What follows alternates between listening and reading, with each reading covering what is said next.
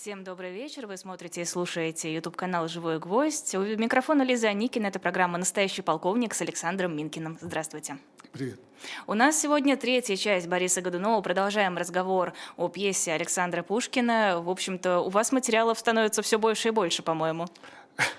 К сожалению, это так. Потому что э, каждый раз, уходя из студии, я понимаю, что вот это не сказал, это не сказал, это не сказал. Когда же это все уместится-то? Вот. И я, между прочим, первые два раза, первые два выпуска Бориса Годунова удержался с трудом от того, чтобы не спросить вас, в каком классе проходит Бориса Годунова? Класс седьмой, восьмой, не помню. Черт, вы знали. Ну, я училась в школе. Это, это ужасно. Я взял с собой учебник. Я был уверен, что нормальный человек ответит – десятый, одиннадцатый, седьмой класс. Вот он, учебник для седьмого класса. Это что-то страшное. Эти учебники на самом деле – это газовые камеры. На самом деле. Это даже не морги для литературы. Это газовые камеры, где вот ты открываешь, а чем отличается морг от газовой камеры? Ну, в морге все уже мертвые. А в газовой камере еще мертв... живые? Нет, нет. Когда дверь открывают, они уже мертвые.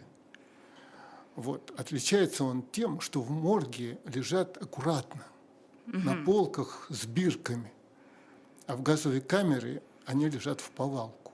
И вот здесь они лежат в такую повалку. Сейчас скажу. Вот седьмой класс. Пушкин, Лермонтов, Гоголь, Тургенев, Некрасов, Фет, Толстой, Алексей Константинович, Салтыков-Щедрин и Лев Николаевич Толстой. И это только первая часть. Видите, часть первая. Угу. И есть еще часть вторая.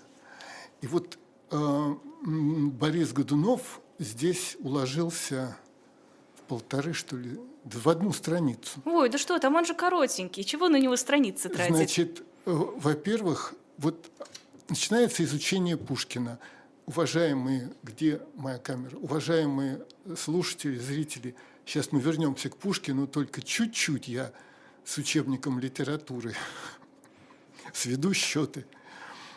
А, первая фраза. Вот Александр Сергеевич Пушкин. Начинается изучение, седьмой класс, первая фраза учебника.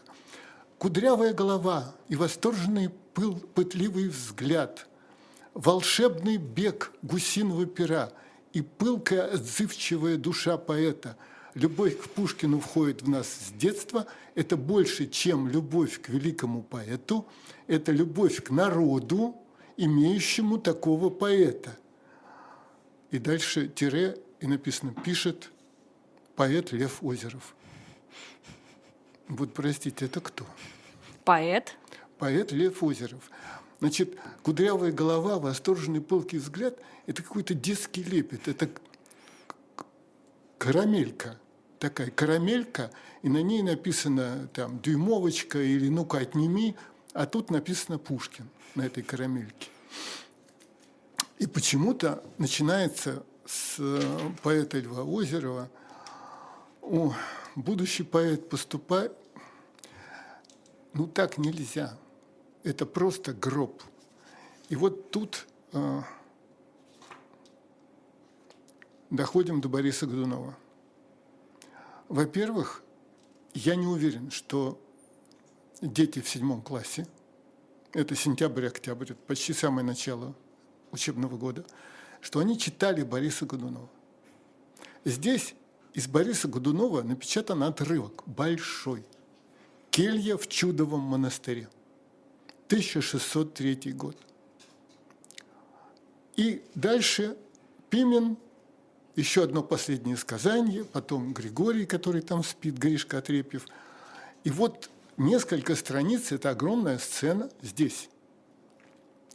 Я не уверен, что семиклассник в сентябре, придя в школу, знает сюжет – нет, ну, скорее всего, это идет параллельно с учебником истории, где рассказывают про смутное время, про Лжедмитриев, про Бориса Годунова. Очень может быть, не знаю. По-моему, это как раз плюс-минус тот период. И вот подводка, как у нас говорят, подводка к тексту, подводка к отрывку. Народ с его высоким нравственным сознанием равно осуждает и Бориса, и самозванца, для которых вот вопрос, народ с его высоким нравственным сознанием, это не тот ли, который церкви громил, из икон делал двери в погреб, что он творил в, в Зимнем дворце, как он сжигал библиотеки, эти самые помещиков и так далее. Вот этот вот народ с его высоким нравственным сознанием. Это не тот ли народ, который э, по призыву, скажем, Пугачева вешал направо и налево, пытал и жег. Ну так высокое нравственное сознание, оно же у всех разное. Все, все, закончили с учебником. Я Бер... просто хочу посмотреть, какой это год. Мне интересно. У нас был другой новый, учебник. Новый, новый.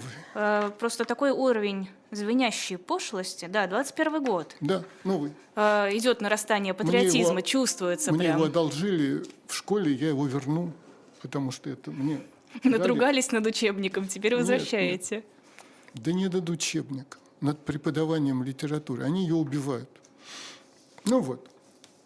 И вот теперь, поскольку с учебником расстались, самый главный, не хочу вас экзаменовать, но, как бы вы сказали, центральный монолог Бориса. Достиг я высшей власти – Шестой уж год я царствую спокойно, но счастья нет моей душе. Напрасно мне кудесники сулят Дни долгие, дни власти безмятежной, Мне счастья нет. Я думал свой народ в довольстве, Во славе успокоить, Щедротами любовь его снискать, Но отложил пустое попечение. Живая власть для чежни ненавистна – они любить умеют только мертвых. Кто не умрет, я всех убийца тайный. Я ускорил Феодора кончину. Я отравил сестру мою царицу. Ах, чувствую, ничто не может нас среди мирских печалей успокоить, ничто, ничто, едино разве совесть.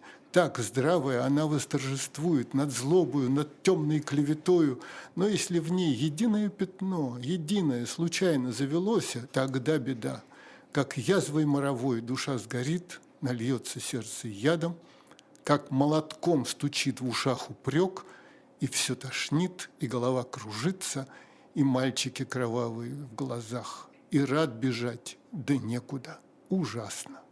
Да, жалок тот, в ком совесть нечиста.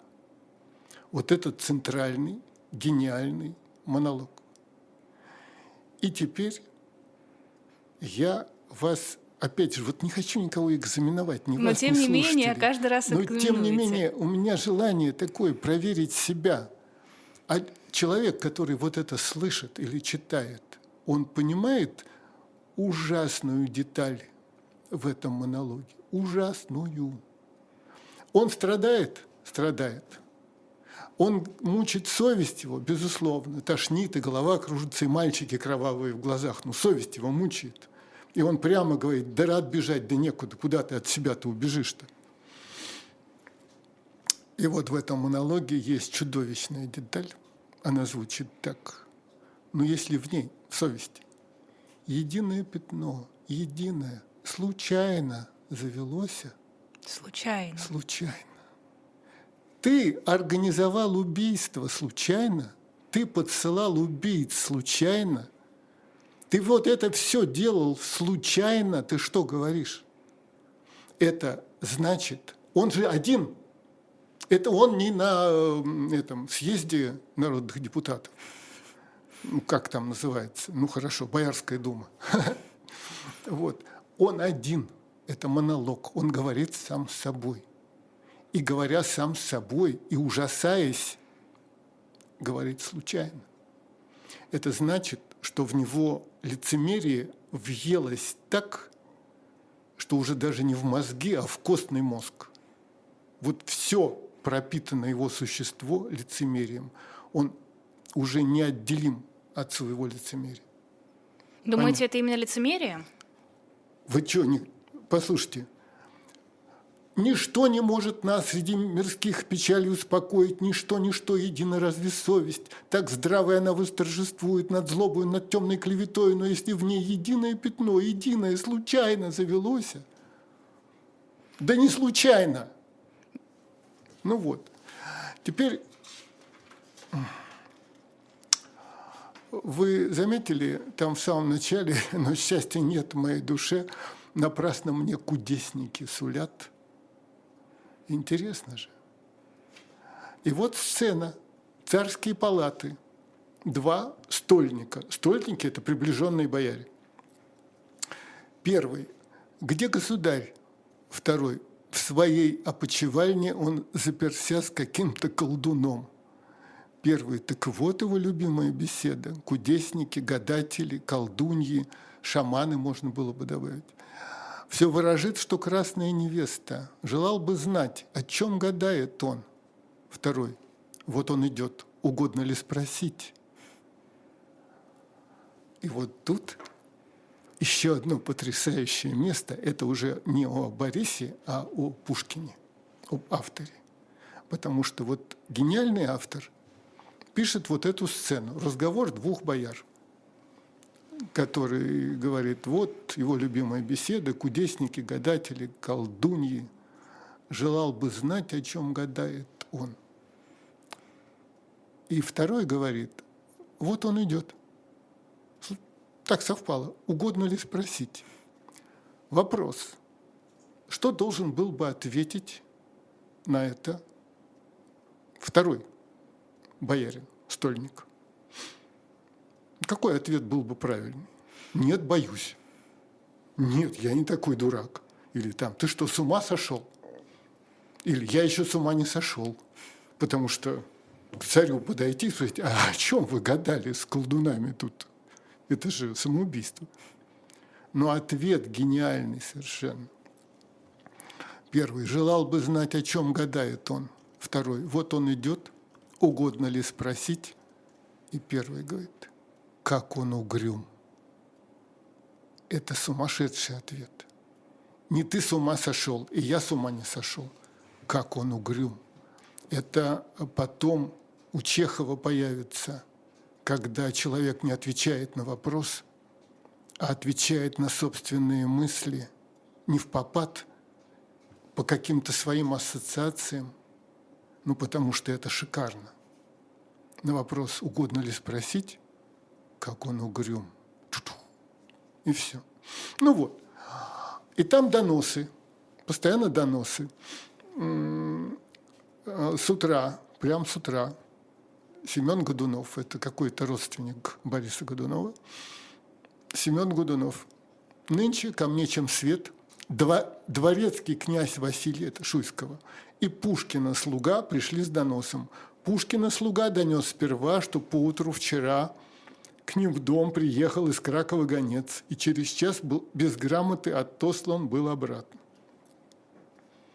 Интересная деталь, без грамоты. С устным донесением, чтобы никто ничего не перехватил. Да, если поймают, но пытать-то можно. Царь гонца схватить. Годунов уж послано в догоню. Царь о Шуйском что? Годунов. Вечер он угощал своих друзей, обоих Милославских, Бутурлиных, Михаила Салтыкова, да Пушкина, да несколько других. А разошлись уж поздно, только Пушкин наедине с хозяином остался и долго с ним беседовал еще. Царь сейчас послать за Шуйским. Годунов. Государь, он здесь уже. Понимаете, да? С раннего утра приходят и докладывают, что вчера было поздно вечером. Чтобы никто тебя не опередил. Чтобы никто не опередил, но уже успели получить сообщение. Уже Пушкина слуга и слуга Шуйского уже добежали до этого Семена Годунова, и уже вот он готов с утра, он знает, что было в доме. Ну, сейчас будет допрос, очень важный, но сначала я хочу поговорить о боярах и шпионах. Это вот элита. Бояре – это элита. Теперь так называется. У них теперь нет титулов же, правда же? Угу. Вот. Но теперь это называется элита. А, ну, когда там два боярина говорили, что вот он не хочет вступать на престол, все что-то такое ломается, ломается, да. Как думаешь, чем кончится тревога, один говорит, Воротынский. Шуйский говорит, чем кончится, узнать не мудрено. Народ еще повоет да поплачет, Борис еще поморщится немного, что пьяница пред чаркою вина. Это когда Ельцин был у власти, это для меня, конечно, был большой соблазн. У меня, вот я же вам говорил, все смеялись, что кроме Годунова я ничего не читал, потому что цитирую его в каждой заметке. И, наконец, по милости своей, принять венец смиренно согласиться. Ну и там, что скажешь ты, если он не захочет. Шуйский скажу, что понапрасну лилась кровь царевича-младенца, что если так, Дмитрий мог бы жить. Ворозненский ужасное злодейство, полно. Точно ли царевича сгубил Борис? Шуйский, а кто же? Это мы уж проходили. И дальше он перечисляет, кто подкупал напрасно Чепчугова кто подослал обоих Бетяговских с Качаловым? Я в Углич послан был исследовать на месте это дело. Весь город был свидетель злодеяний. Когда-нибудь еще вернемся. И этот говорит, да, зачем же ты его не уничтожил? Он, признаюсь, тогда меня смутил спокойствием, бесстыдностью нежданной. Он мне в глаза смотрел, как будто правый расспрашивал, в подробности входил. Это просто фантастика. И перед ним я повторил нелепость, которую он сам мне нашептал. Воротынский, нечистый князь. Шуйский, а что мне было делать? А там меня аж сослали в заточение, да в добрый час, как дядю моего в глухой тюрьме тихонько задавили. Ну и так далее. И вот проехали, уже Борис Царь, и вот дом Шуйского. Сцена в доме одного из самых приближенных, прям вот самых-самых. И вот эта элита, разговор. Пушкин в числе этой элиты. Ну, естественно, один из предков Александра Сергеевича. Пушкин, он правит нами, как царь Иван, имеется в виду Грозный. Он правит нами, как царь Иван, не к ночи будь помянут, что пользы в том, что явных казней нет, что на колу кровавом всенародно, на колу вообще, вот школьники понимают, что это швабра? Да, думаю... Или не понимают?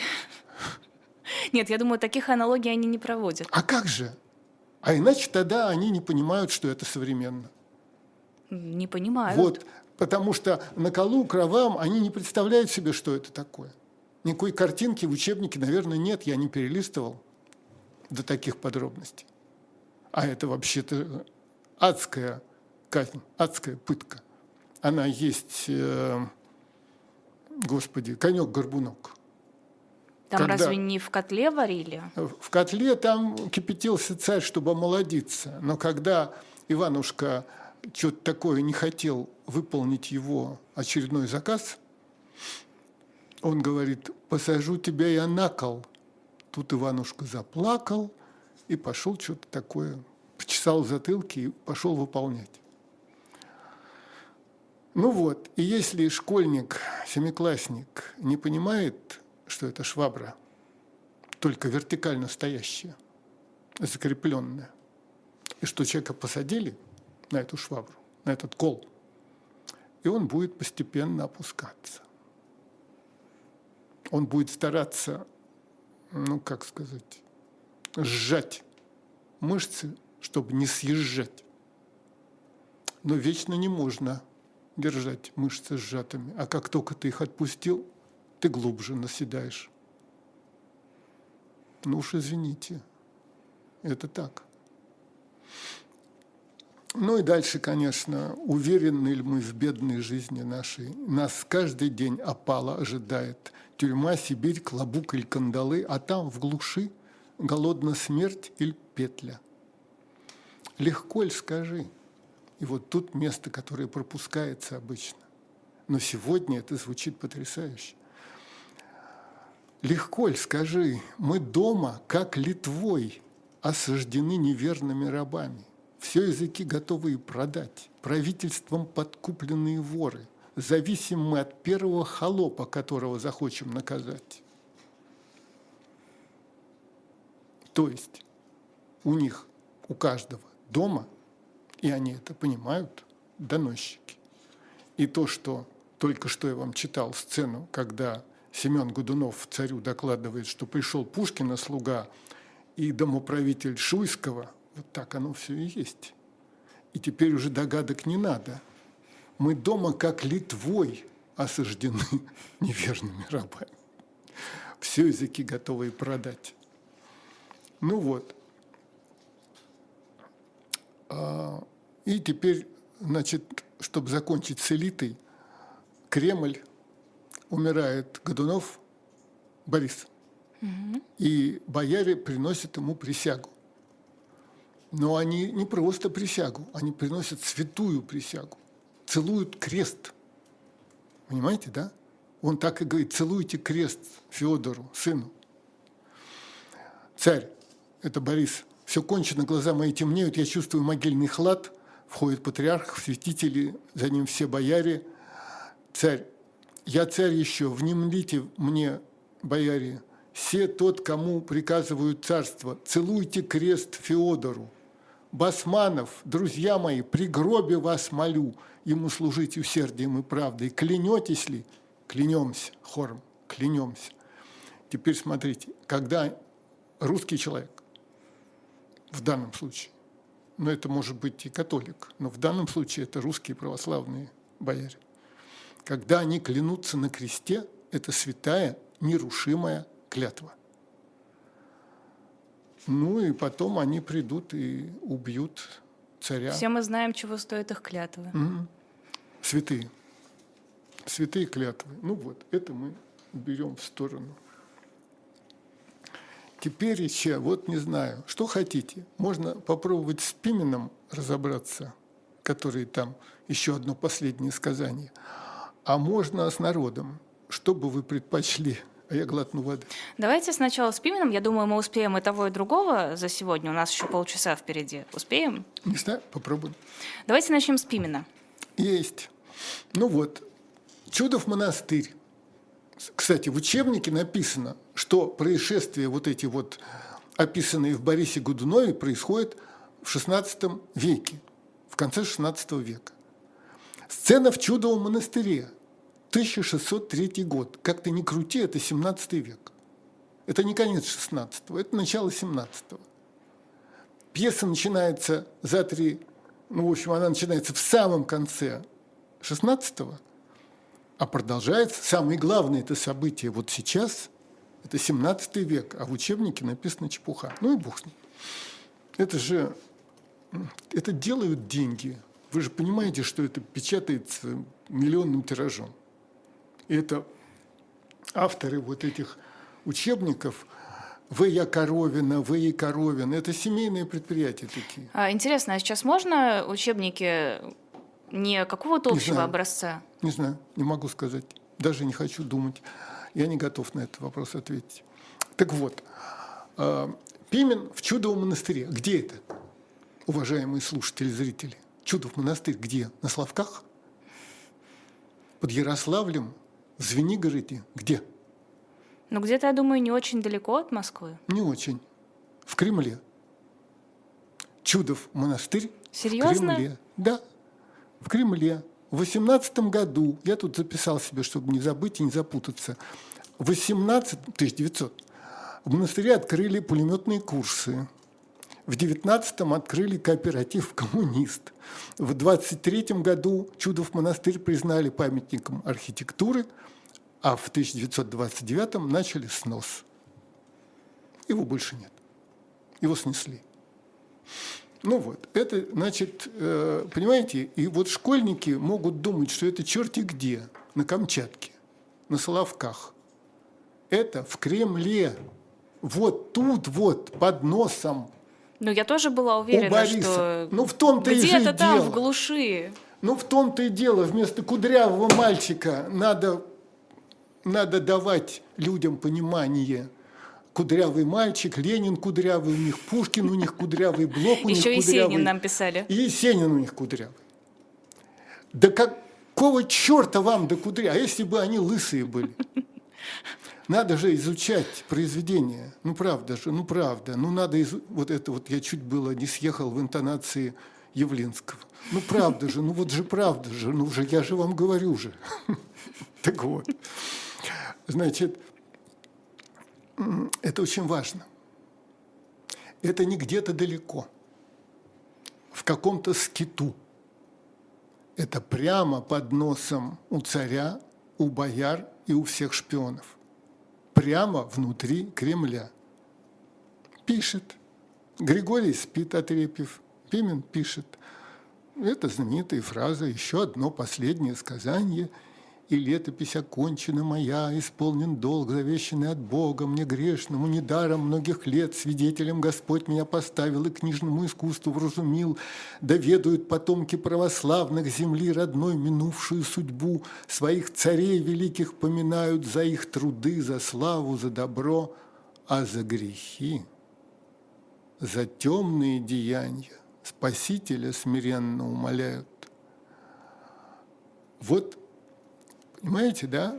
Он уже сказал в данный момент, что у царей не только слава и добро и какие-то труды, но грехи и темные деяния. Дальше будет, Григорий пробуждается, видит старика, о чем он пишет, я всегда угадать хотел. Ни на челе высоком, ни во взорах нельзя прочесть его сокрытых дум, говорит Григорий. Какой он вот такой тихий, благонравный. Сейчас прочтем. Сразу после фразы «ни на челе высоком, ни во взорах нельзя прочесть его закрытых дом», Пимен говорит «Подумай, сын ты, о царях великих, кто выше их? Единый Бог. Кто смеет противу их? Никто. А что же? Часто золотый венец тяжелым становился они его меняли на клобук, на монашество. Царь Иоанн искал успокоения в подобии монашеских трудов. Здесь, вот в этой самой келье, Иван Грозный, устал от гнева, от гневных дум и казней. Устал от казней человек. Намучился бедный.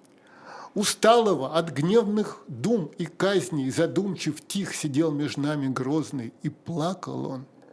А мы в слезах молились, да не спошлет Господь любовь и мир его душе страдающей и бурной. Помните, Погодин говорит, что у нас в это время волосы зашевелились, когда Пушкин это читал, э, выпущенные ссылки. Ну, это я рассказывал.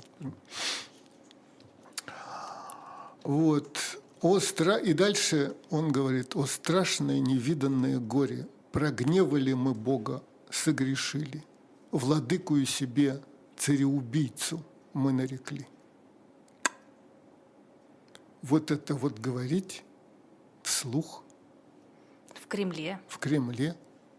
Прогневали мы Бога, согрешили владыкую себе, цареубийцу мы нарекли. Я могу десять раз повторить, мне не жалко. Гришка говорит, давно, честный отец, хотелось мне спросить о смерти Дмитрия Царевича. В то время, ты, говорят, был в Угличе, Пин. Помню. Привел меня Бог видеть злое дело, кровавый грех. Тогда я в дальний углич на некое был послан послушание. Пришел я в ночь, на утро в час обедний вдруг слышу звон. Ударили в набат, крик, шум. Бегут на двор царицы. Это вдова Грозного с младшим сыном Грозного. Бегут на двор царицы. Я спешу туда же, а там уже весь город. Это вот к тому, что все все знают. Весь город Вся знал. Россия знает. Везде все знают. Шесть лет прошло за шесть лет до Камчатки и до Аляски. А, а там уже весь город. Гляжу, лежит зарезанный царевич, царица-мать в беспамятстве над ним, кормилица в отчаянии рыдает, а тут народ, остервенясь, волочит безбожную предательницу мамку.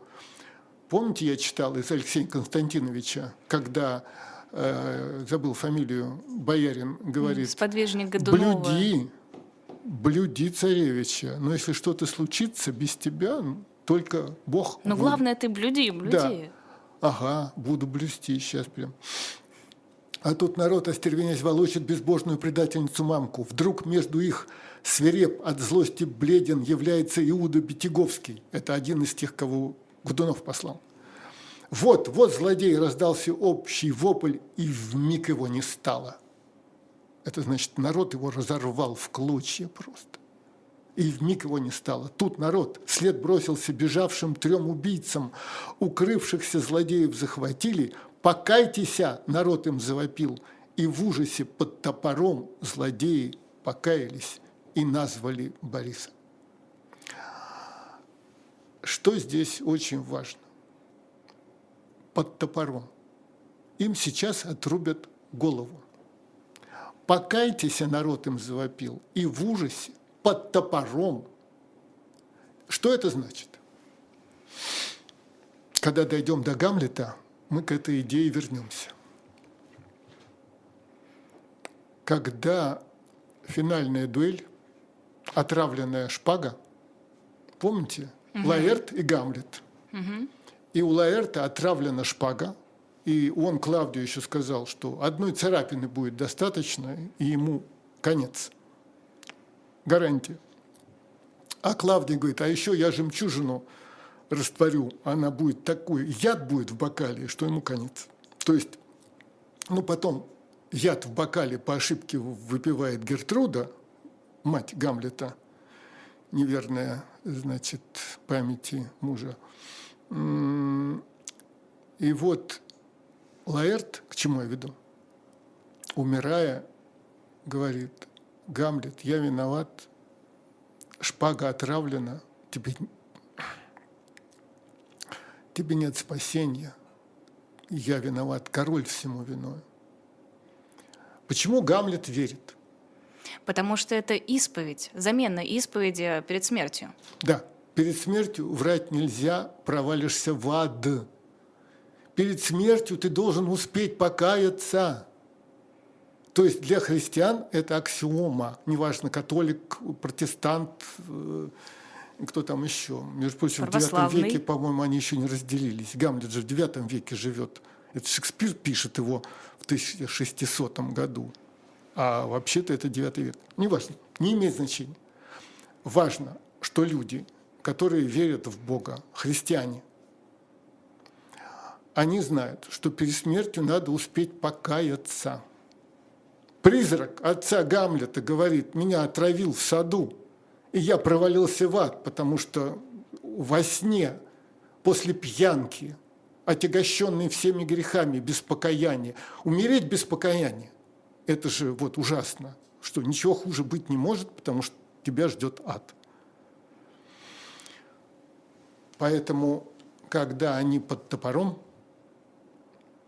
и они называют Бориса, нет сомнений, что они говорят правду, потому что им врать уже не имеет никакого смысла, и напротив, врать – это обрекать себя на вечные муки в аду. Ну вот. После чего Гришка отрепив и говорит, «Борис, Борис, все пред тобой трепещет». Это же очень актуально все все пред тобой трепещет. Никто тебе не смеет и напомнить о жребии несчастного младенца, а между тем отшельник в темной келье здесь на тебя донос ужасный пишет, и не уйдешь ты от суда мирского, как не уйдешь от Божьего суда. Теперь вопрос. А что, Пимен, дурак, что ли? Он вот это вот все пишет. Он же точно знает, что если кто-то найдет, прочтет,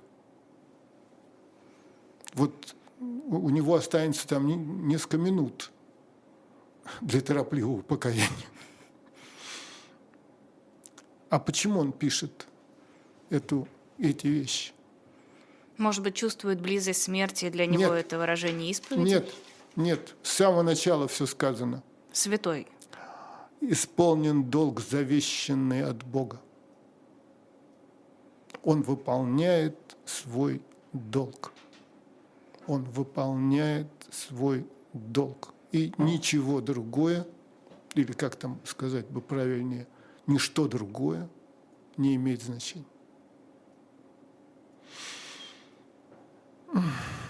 Ну вот, я даже вот так думаю, что если бы я преподавал литературу, то семиклассники, а ничего, что им 13 лет. В 13 лет они все могут соображать. Если хотят. Да, и в 10 могут. Но надо же рассказать не про кудрявого мальчика. Ну, вы несправедливы. Все-таки это зависит от преподавателя, а не от учебника. Учебник, ну... Как это ну? Ну ладно. Не знаю, мне кажется, что это всегда зависит от учителя. Если учитель все рассказывает, если учитель действительно хочет донести что-то, то никакой учебник ему не помеха. У нас что? У нас еще 18 7, минут. 17 с половиной. Ну тогда, давайте тогда, значит, мы с боярами поговорили, какие у них там вылите нравы, да? Ай, Слушайте, ой, очень важно. До народа, если успеем, дойдем, а если не успеем, то тут есть очень важное место.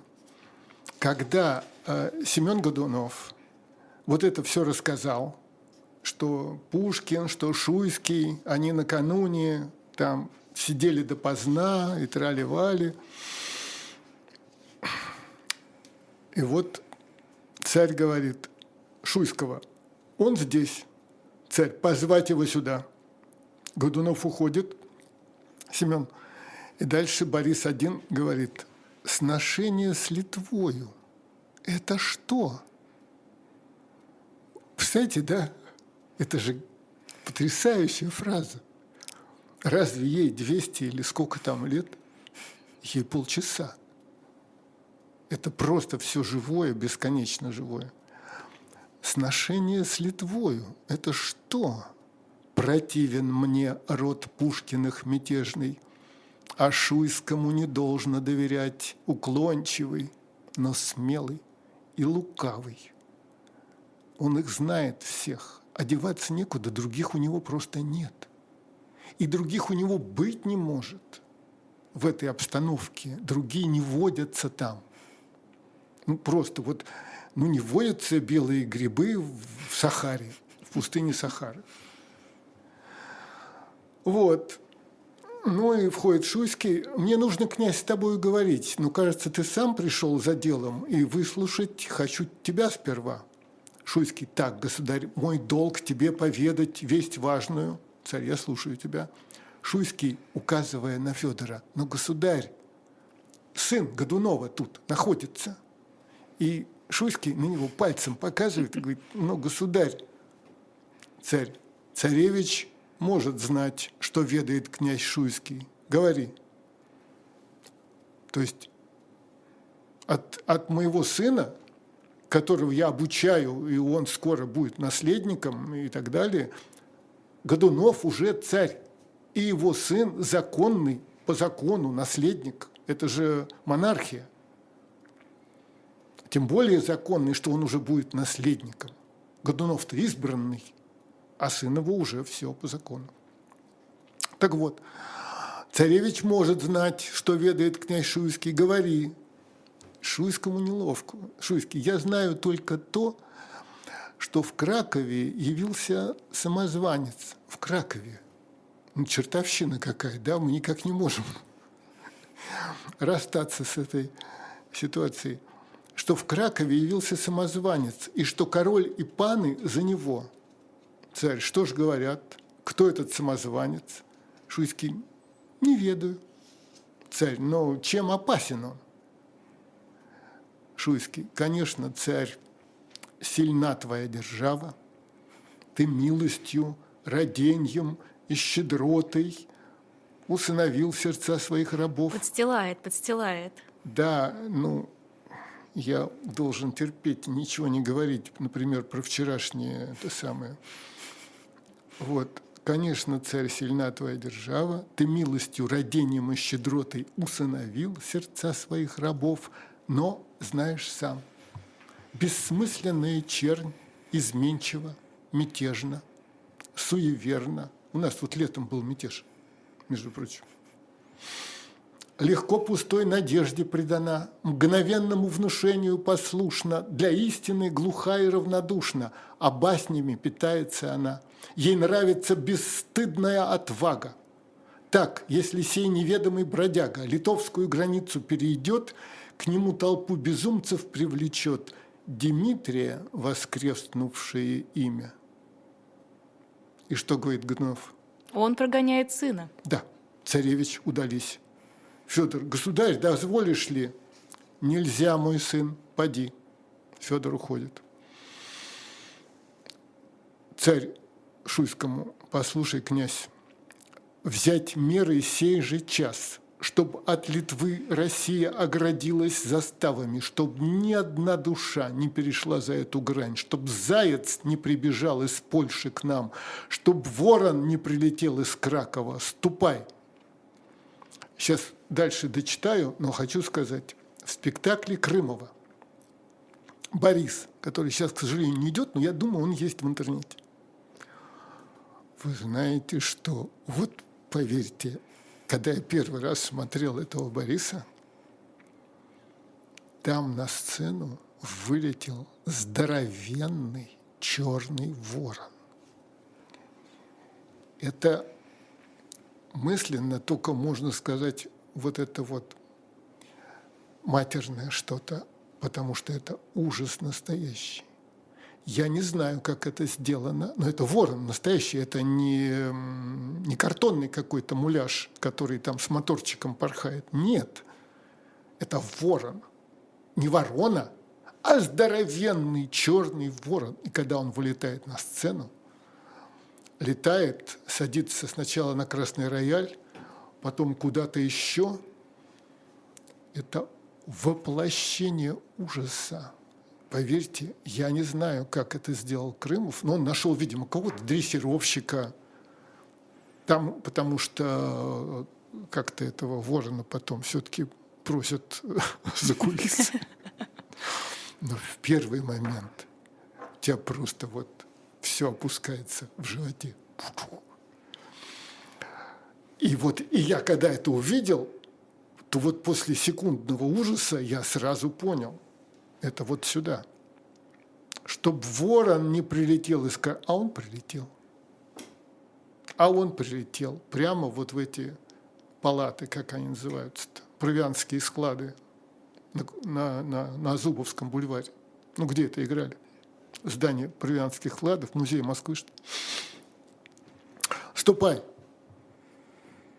Это говорит Борис Шуйскому. Ступай. Постой.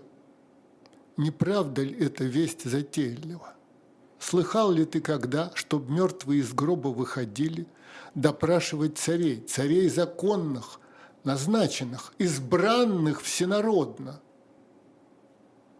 Вот не успеем мы, боюсь, про народное избрание – увенчанный великим патриархом. Послушай, князь Василий, как я узнал, что отрока сего, что отрок сей лишился как-то жизни.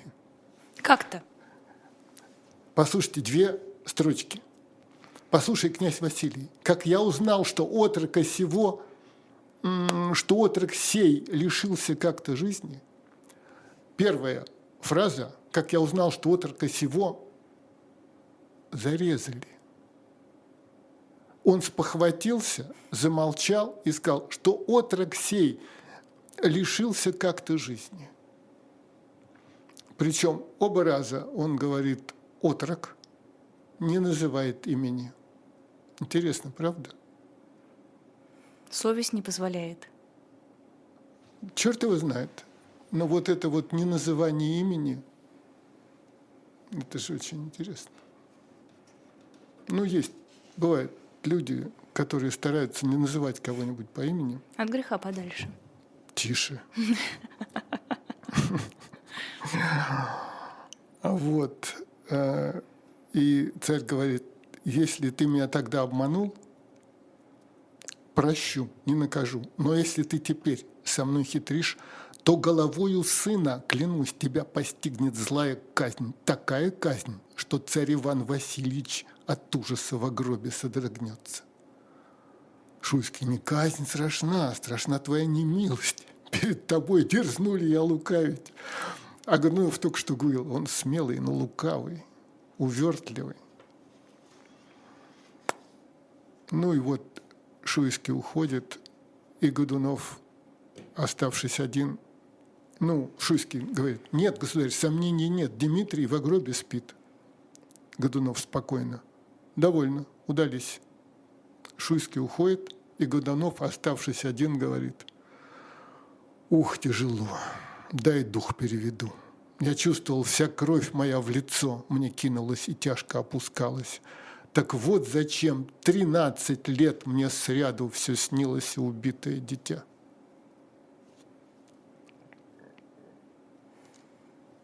Вот он и признался.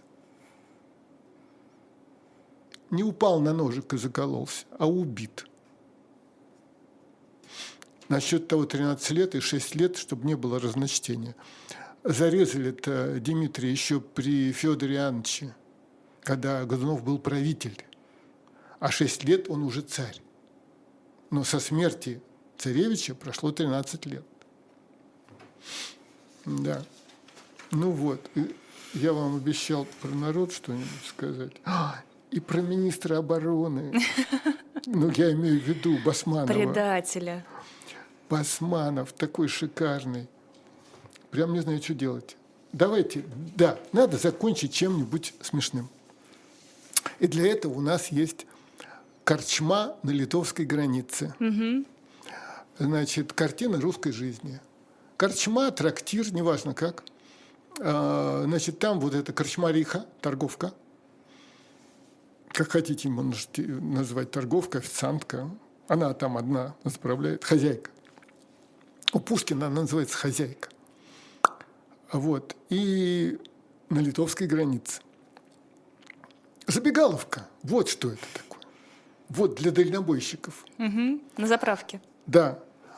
И вот там Мисаил, Варлаам, это бродяги-черницы, монахи, которые бродят, собирают деньги на монастырь, пропивают все. И Гришка Отрепьев.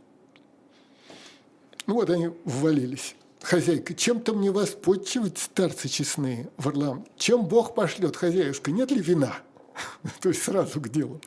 Хозяйка, как не быть отцы мои, сейчас вынесу. Мисаил э, Гришке, что ж ты закручинился, товарищ? Вот и граница литовская, до которой так хотелось тебе добраться. Григорий, пока не буду в Литве, до тех пор не буду спокоен. Это же очень понятно, потому что оказаться на границе не это значит еще ее не перейти. Все. Это не значит ее перейти. Спасибо. Варлам, что тебе Литва так слюбилась? Вот мы, отец Мисаил, да я грешный, как утекли из монастыря, так ни о чем уж и не думаем. Литва ли, Русь ли, что гудок, что гусь ли, нам все равно было бы вино. Ну, прекрасно. Ну, прекрасно. Хозяйка входит, вот вам, отцы мои, буль-буль, пейте на здоровье, монахи пьют. Варлам затягивает песню, Варлам Гришке говорит, что ж ты не подтягиваешь в смысле песни, и не подтягиваешь. Григорий, не хочу. Мисаил, вольному воля, Варлам, а пьяному рай, отец Михаил. Выпьем же чарочку за шинкарочку. Однако, отец Мисаил, когда я пью, так трезвых не люблю. Это прям вот картина. Это же совершенно вот нормально. Ты что не пьешь? Ты что брезгаешь? Ты что с нами-то? Не уважаешь. Пацан, ты что? Иное дело пьянство, а иное чванство. Хочешь жить, как мы, милости просим. Нет, так убирайся, проваливай. Мисаил, оставь его, отец Варлам. Варлам, да что он за постник? Сам же к нам навязался в товарищи. Неведомо кто, неведомо откуда, еще спесивится. Гришка, не обращая внимания хозяйки, куда ведет эта дорога? Хозяйка в Литву кормилец, к Луевым горам сейчас я прям не могу не вспомнить Петра Наумовича Фоменко, который гениально поставил, вот единственный спектакль удачный, гениальный, Борис Годунов по-настоящему, не хулиганство Крымова, а вот прям классика. Это был спектакль на Фоменко, но не в театре Фоменко, которого тогда и не было еще вообще в природе. А это был дипломный спектакль, там Розанова играла вот эту Крачмариху, Тарамаев играл Гришку, и поскольку Петр Наумович Фоменко был хулиган от природы, то э, значит, э, понимаете, да, корчма на литовской границе, никакой тут ни при чем ни Пушкин, ни Борис, хозяйка, симпатичная, значит, аппетитная, я бы сказал. И когда она говорит, э, в Литву кормилец, к Луевым горам, а у нее декольте, и такое наполненное декольте, к Луевым горам. И Гришка за нее берется и говорит, а далеко ли до Луевых гор? Этот зал лежал просто, потому что все было совершенно понятно. Текст, а далеко ли до Луевых? То есть пойдем, выйдем на минутку. Недалече к вечеру можно было поспеть, как бы не заставы царские да сторожевые приставы. Григорий, как заставы? Что это значит? Кто-то бежал из Москвы, а велено всех задерживать да осматривать. Григорий, да кого же им надобно? Кто бежал? Хозяйка, Господь его ведает. Вор ли, разбойник? Только здесь и добрым людям нынче прохода нет. А что из того будет? Ничего ни лысого беса не поймают, будто в Литву нет и другого пути, как столбовая дорога. Вот хоть отсюда.